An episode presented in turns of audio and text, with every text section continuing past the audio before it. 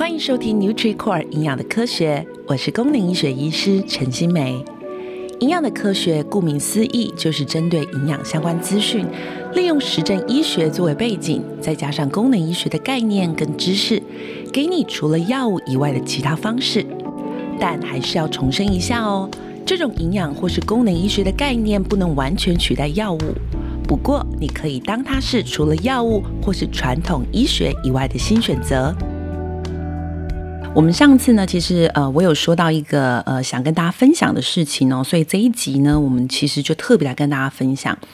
就是呢，详细的去聊一下哈，各种肠道的状态到底可能会需要哪些营养的支持，或者是一些营养科学，就是科学的营养，就是它是可能有一些文章有讨论过有关联性的。那我今天带来的呢是几个，嗯，我们其实在前几集的内容中啊，我们都有提过，甚至有些议题，我想一想，我觉得它甚至要切出来就特别讨论一集，原因是它除了营养，它除了我们上次讲的五二以外，甚至还有一些行为上。像饮食上的方向都可能可以调整的，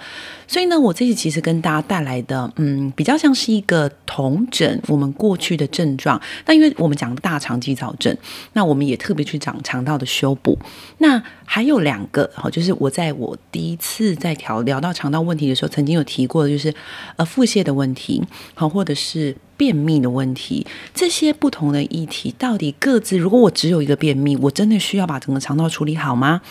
如果我觉得我就是腹泻，我需要处理整个问题吗？好，很多人可能会有这样的疑惑。所以呢，我们今天这一集呢，就非常 focus 在营养的科学这一块，就是我们把它好好的来探索一下说，我们如果从个营养的科学的角度，针对四种状态哈，那这四种因为有一个前一集聊过，所以那个我就不会再特别叙述，就是大纲的式的讲哈。针对四种跟肠道有关的状态，如果是陈医师，我会提供你们怎么样的一些营养的建议。那这些营养的建议其实是来自文献的结果。那如果大家有兴趣，可以搜寻叫做 NutriCore 营养的科学，那里头其实我们就把它整理成呃，你可以点就是网络上的东西，你可以点点看啦，然后你可以去针对你的症状啦去了解。那如果你更有科学家精神，你很想了解那篇文章，那就请你直接去看原文哈，或者是我们里头翻译一些简单的、简约的一些呃介绍哈。好的，那哪四种我们要讨论的？第一个就是我们之前讲的肠道修补，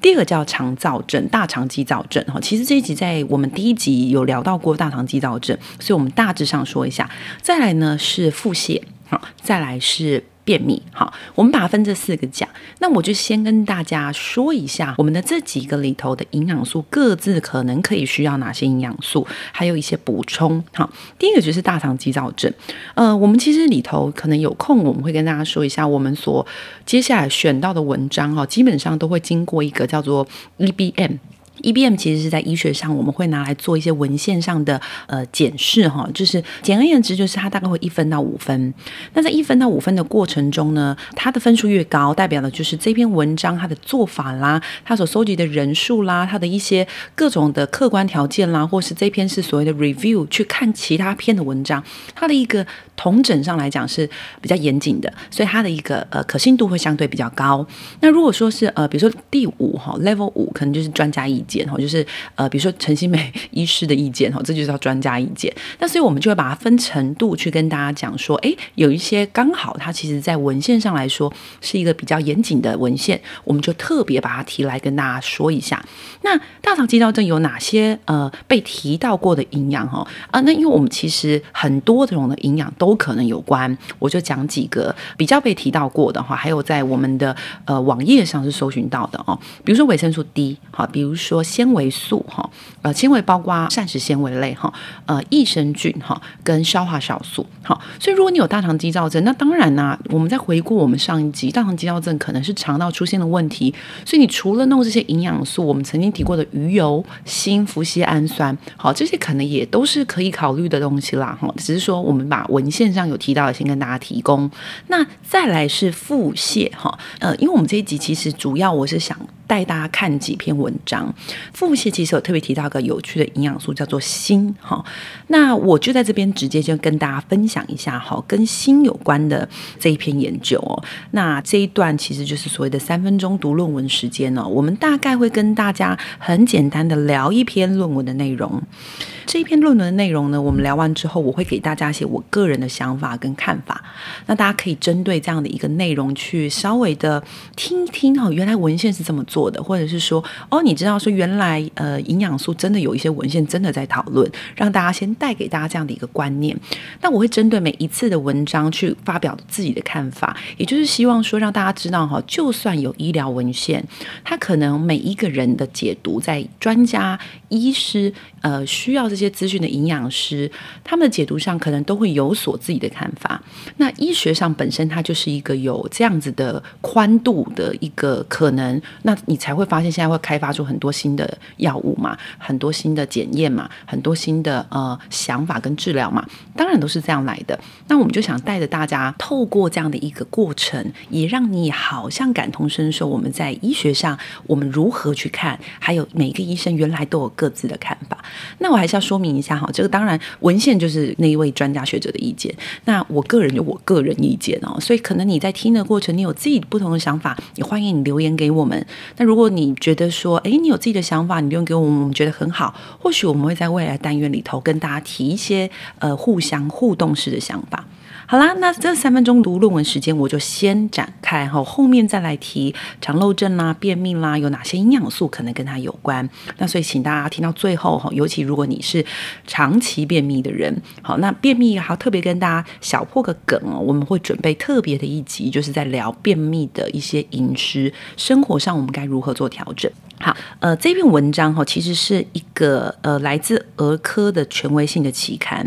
那这篇文章它其实总共搜集的呃内容数是高达二十二篇的 RCT，就是随机对照研究。那如果你曾经听过我讲讲这三分钟论文的单元，你可能就会呃就好像回忆到我常常会讲这个字，就是 randomized control trial，就叫做 RCT 哈，或者是说随机对照实验。那它其实在我们的学术上哈，去看随机对照实验的严谨度是。是比较高的，那他又收集了二十二篇，重点是他收集的人数哈，他这个人数其实是蛮多的哈，总共收集了一万八千多人，好，所以就蛮多的哈，所以它其实算是一个非常高阶层的一个文献结果。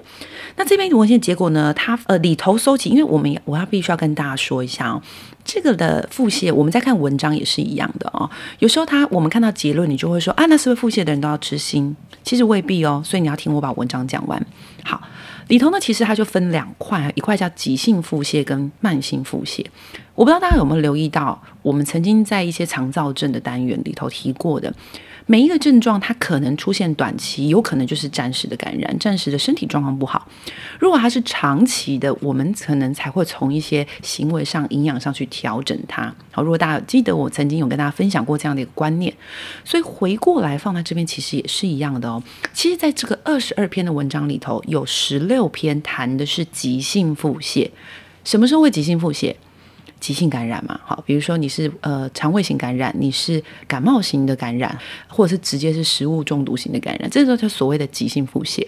只有十六篇谈的是急性腹泻，只有六篇谈的是 consistent，呃，就是一直都会出现腹泻困扰的人哈。那这些全部里头，他给他下了一些简单的结论哦。因为其实我们要知道哦，真的在读论文的时候，我们以前不管在医学院呐，在实习啦、见习啦、住院医师，我们都很常在看论文，然后把这篇论文变成一个。一个报告，然后讲给大家听。那其实，在里头有时候是不好念的哈，原因就是它里头其实会有很多复杂的结论。但因为我们时间的关系，跟这些复杂结论，嗯，真的太有些时候会太详细哦，所以我们就会讲个比较粗略的结论。但这个结论，呃，我们尽可能的把它比较公正的表现出来，但是可能会遗漏掉一些哈，所以这个可能要请大家稍微的包含一下。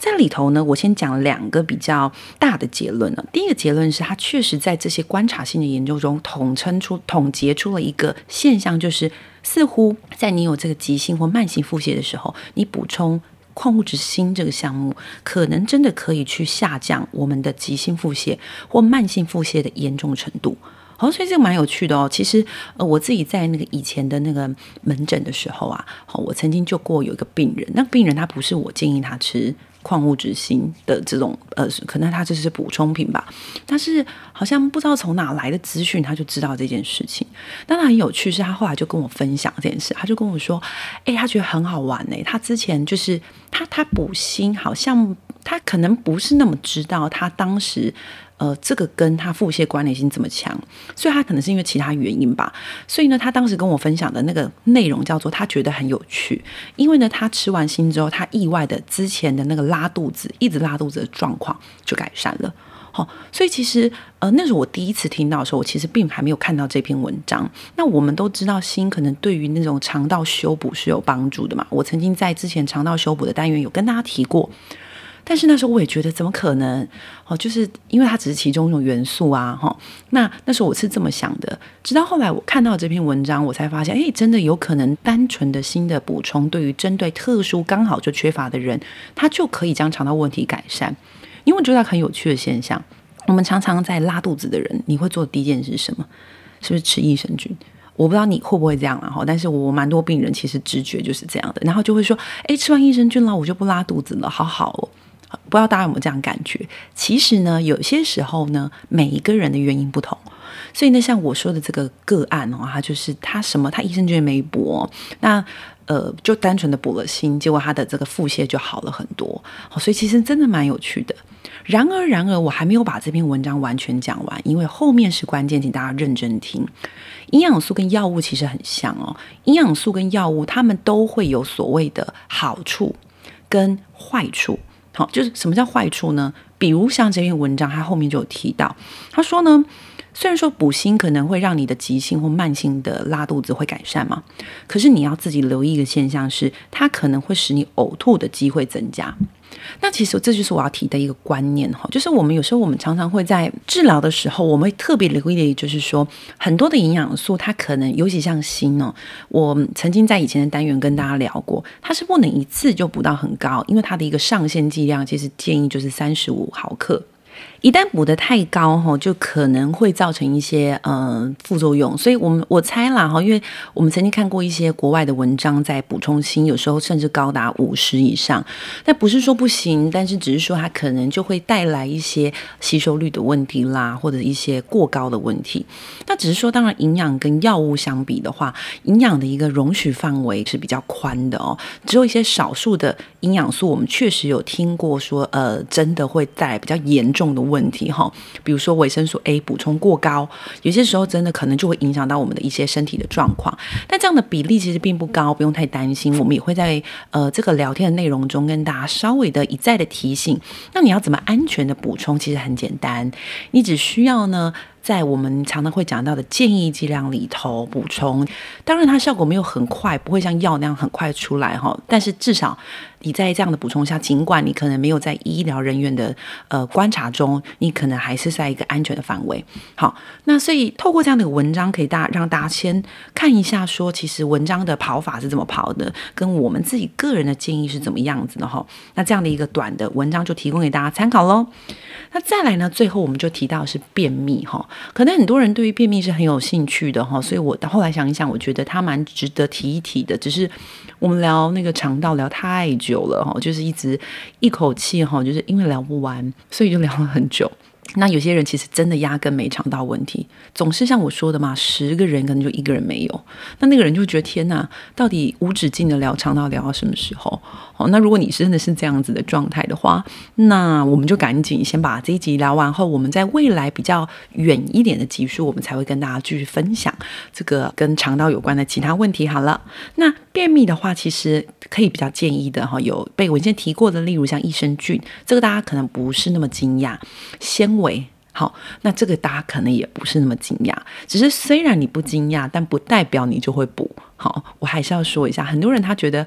我我不意外啊，可是问题是我也没有补啊，呵呵呵，然后就让便秘继续严重下去哦。所以呢，这个东西其实可以给提供大家参考哈。那对于纤维怎么补充？其实呢，这个我曾经花一点时间做功课，它并不是。虽然我们常常会听到的纤维会常跟肠道绑在一起，跟血糖，血糖就有些人不知道了哈，跟血糖绑在一起。但是我觉得其实纤维的补充是一个蛮有趣的议题。好，包括说其实我们都。会先提到的一些各种的微量营养，都会先提到一些是我们知道它可能很需要啊，不管是机能上很需要，或者是它的剂量上本来就很高，例如钙质本来就很高，但是我们可能的摄取是没办法达到量的。我会特别挑这种我们身体必须，我们身体很重要，但是我们很难达到，去跟大家分享，不管是如何达到，或者是我们要如何做，可以让这个我们担心的状态可以被缓解掉哦。另外还有一个啦，哈，这个刚刚忘记跟大家说，就是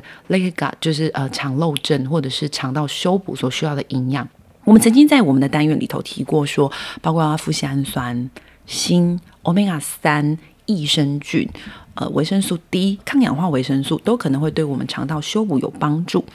那然而呢，有一些抗氧化物质、抗发炎物质其实也会有帮助。例如像什么东西呢？哈，儿茶素，比如像花青素。所以你可以从呃喝绿茶，也可以从这个呃食物上多摄取这个含植化素的哈，有一些比较彩色、紫色的啦，比较鲜艳的红色啦、橘色啦、黄色啦，其实得到一些植化素。再来降发炎的物质，除了我们之前在听这个单元呢，都已经有一些基本的营养概念或医学知识，你会知道 Omega 三哈可能有降发炎作用。然而在饮食中增加姜黄，其实也是一个不错的选择。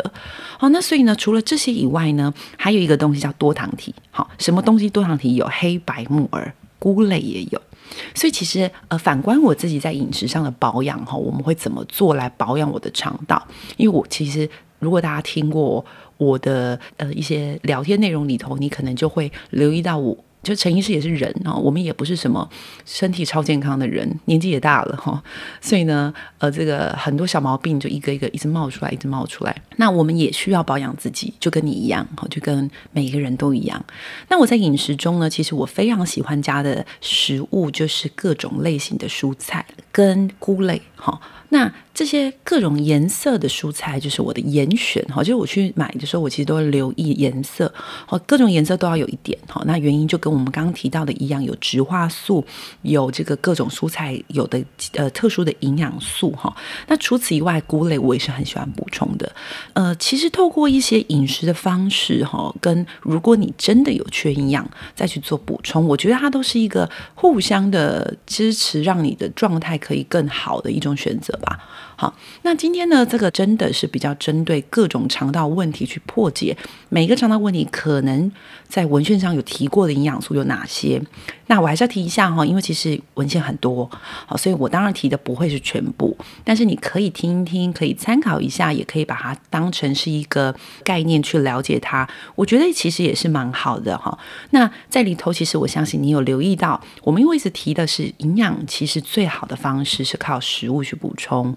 那如果你今天真的自觉你好像就是没有那个能力补到那样的高度，或者是你就是觉得你的时间不够，你的饮食就是一直在外食。你才可能要从营养上去补，然而营养素还是跟药物一样，因为它是属于比较偏萃取的东西，也就是说，当然它跟药物不同嘛，哈，只是说它还是一种嗯浓缩的东西，不像食物可能是一个比较。营养的每一个营养比例虽然低，所以你吃很多，你吃到很撑，可能还是不会超量。但如果你一口气吃掉一整把的心哈，我想你一定超量哦。所以呢，我们在透过这样营养的补充的过程中，其实我还是会比较建议大家，第一件事情就就是剂量上，可能你要研究一下，呃，比如说上限剂量是多少。比较简单的方式，可能就是你在你的保健食品的瓶子上会有一些叫做一天吃多少不得超量，好，或者是超量多食无益。那如果你都还不知道，你没有医疗人员的监控，你就吃他建议的剂量。那如果假假设像你可能来找我，你就我有门诊病人就问过我啊，说瓶子上面有时候会写一颗啊，为什么我会开两颗？我就跟我说你们惊哈，因为。我我知道，我开了两颗，我也知道它只能吃一颗，所以其实当然是有特定目的，我们才会这么去做呃改变跟改善的哦。呃，我们我们透过这样的单元哈，就是希望多跟大家更聊聊大家可能很好奇的一些呃营养的秘密跟营养的科学。好，它不再只是一个吃完有 placebo 就是安慰剂效果的东西。呃，在门诊中其实真的很常遇到，他们是真的。带来一些呃意想不到的改善，那我们也希望透过这样单元给大家更多这样相关的资讯，让你可以更有信心的，也更正确的知道你应该补充什么样的营养素喽。我们就下次见喽，拜拜。感谢收听 NutriCore 营养的科学。有任何想了解的营养素或者是问题，欢迎到我们的粉砖或 IG 留言给我们哦。